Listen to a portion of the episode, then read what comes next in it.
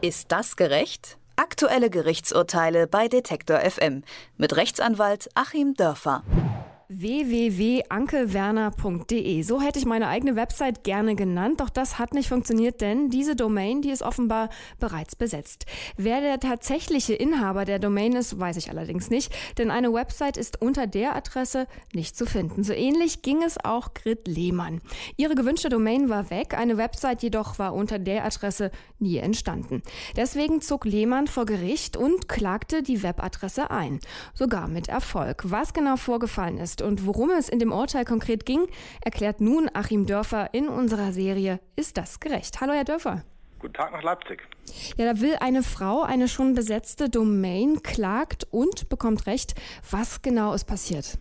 Man muss kurz erklären, worum es da ging. Hm. Die Domains werden verwaltet zentral von der DENIC und Sie haben es ja schon an Ihrem Namen als Beispiel gebracht. Ich kann jetzt in verschiedener Form das ja auch sicher mit einer DE Top-Level-Domain, mit einer COM, ähm, was auch immer. Es gibt auch die Möglichkeiten, natürlich unterschiedliche Namensschreibweisen vorzusehen. Das heißt, man kann ähm, den Namen in einem Wort schreiben, man kann einen Bindestrich dazwischen packen, was auch immer.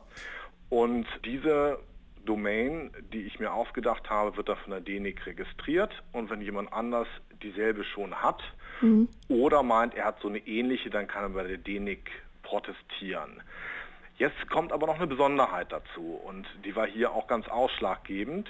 dass es nämlich neben diesen ganzen Internetverwaltungsvorschriften, möchte ich es mal nennen, noch das altehrwürdige Namensrecht aus dem BGB gibt, nämlich in Paragraph 12 das jedem von uns erstmal sichert, dass wir unsere Namen auch benutzen dürfen im Rechtsverkehr und dass unsere Namen und dessen Benutzung auch schützt. Und dieses altehrwürdige Namensrecht trifft jetzt eben auf die moderne Vergabe von Domains und man muss diesen Konflikt irgendwie lösen und eben im Einzelfall nach verschiedenen Kriterien schauen, setzt sich der Name durch oder setzt sich zum Beispiel der durch, der die Domain zuerst gesichert hat. Nun hat die Frau ja recht bekommen, also sie hat mit Erfolg geklagt.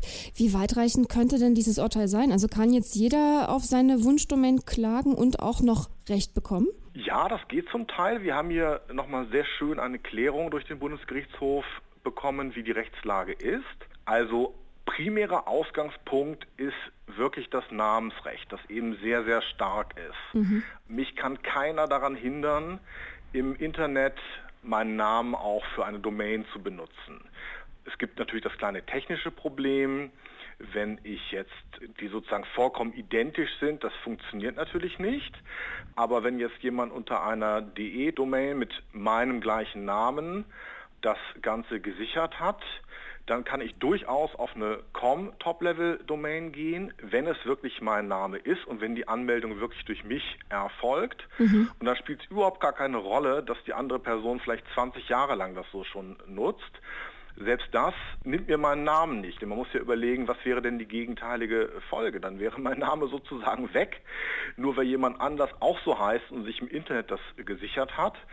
Heutzutage läuft vieles übers Internet und also der Name, den meine Eltern mir gegeben haben, den ich ererbt habe, auf einmal könnte ich ihn in ganz wesentlichen Teilen des Rechtsverkehrs nicht mehr nutzen. Das heißt, wenn ich es wirklich selbst bin, kann ich es immer machen. Da kommt es überhaupt nicht darauf an, wer zuerst kommt. Ja, aber was mache ich denn jetzt? Also ich meine, es gibt ja gewisse Namen, also meiner äh, gehört auch dazu, die halt tatsächlich relativ häufig vorkommen. Wenn da jetzt aber echt zwei, drei, fünf, vielleicht sogar zehn Leute sind, die den gleichen Namen haben, äh, haben und dann aber eben ihre Wunschdomain wollen, das, das funktioniert doch nicht, oder? Also wie, wie kann ich da meine Wunschdomain geltend machen? Also natürlich zunächst mal versuchen, so früh wie möglich dran zu sein. Jetzt ist es zu spät. es ist immer so, klar, wenn neue Technologien kommen, muss man eigentlich sofort schalten und sich sofort die entsprechenden Dinge sichern. Mhm. Wenn man das jetzt nicht geschafft hat, können Sie natürlich schon schauen, ob es eben irgendeine Schreibweise noch nicht gibt. Und die Chancen so eine Schreibweise, die es noch nicht gibt, zu finden, sind doch ganz gut, weil ja immer neue Top-Level-Domains hinzukommen. Sie können also dann, wenn Ihr Name mit de und com schon geschützt ist, dann mhm. eben auf bis oder auf org gehen. Und wenn es da einen Schutz noch nicht gibt, dann können Sie den, solange Sie selber das beantragen, auch äh, ohne weiteres übernehmen. Und äh, spielt ja gar keine Rolle, dass andere eben mit anderen Top-Level-Domains vertreten sind. Das heißt, man nimmt hier, wenn die Leute ihren eigenen Namen benutzen, einen Konflikt hin, den man sonst nicht hinnehmen würde. Und das hat der Bundesgerichtshof auch nochmal klar gemacht. Da war es nämlich so, dass die im Konflikt stehende Domain von einem Treuhänder angemeldet war. Das war der Ex-Freund der Frau mit diesem Namen. Und wenn man die Website aufrief, dann war da eben nur dieses Baustellenzeichen zu sehen. Und da hat der Bundesgerichtshof gesagt, kann ja sein, dass es hier zwei Frauen gibt, die gleich heißen, aber in dem einen Falle betreibt die Frau mit dem Namen tatsächlich eine Internetpräsenz und sie hat das auch selber angemeldet.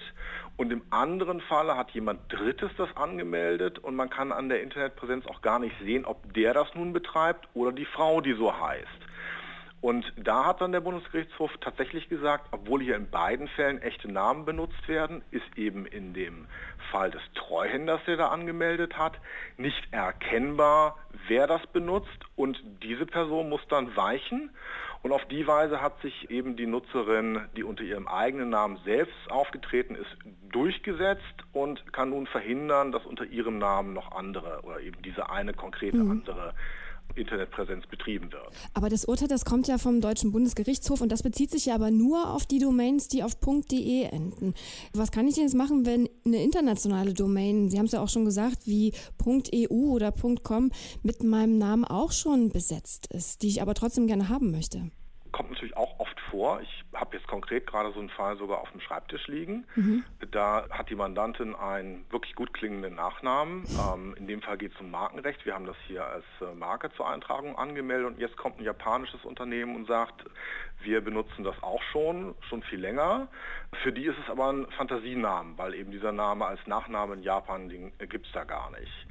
In dem Falle ist es tatsächlich so, dass es weitgehend internationales Recht gibt. Es gibt äh, völkerrechtliche Verträge zwischen den einzelnen Staaten und dieses Recht entscheidet dann, was sich durchsetzt. Und wenn ich zum Beispiel eine COM-Adresse von Deutschland aus benutze, dann unterliege ich erstmal als deutscher Nutzer dem deutschen Marken, Urheber und Namensrecht und jetzt mal alle Komplikationen im Einzelfall übersprungen. Im hm. Prinzip wird sich das dann auch durchsetzen. Der Bundesgerichtshof, der hat ein Urteil veröffentlicht, wonach natürliche Personen eines bestimmten Namens eine Art Vorrecht auf gleichlautende Domains haben. Ist das gerecht? Das habe ich unseren Rechtsexperten Achim Dörfer gefragt. Vielen Dank, Herr Dörfer. Ich danke Ihnen. Ist das gerecht? Aktuelle Gerichtsurteile bei Detektor FM mit Rechtsanwalt Achim Dörfer.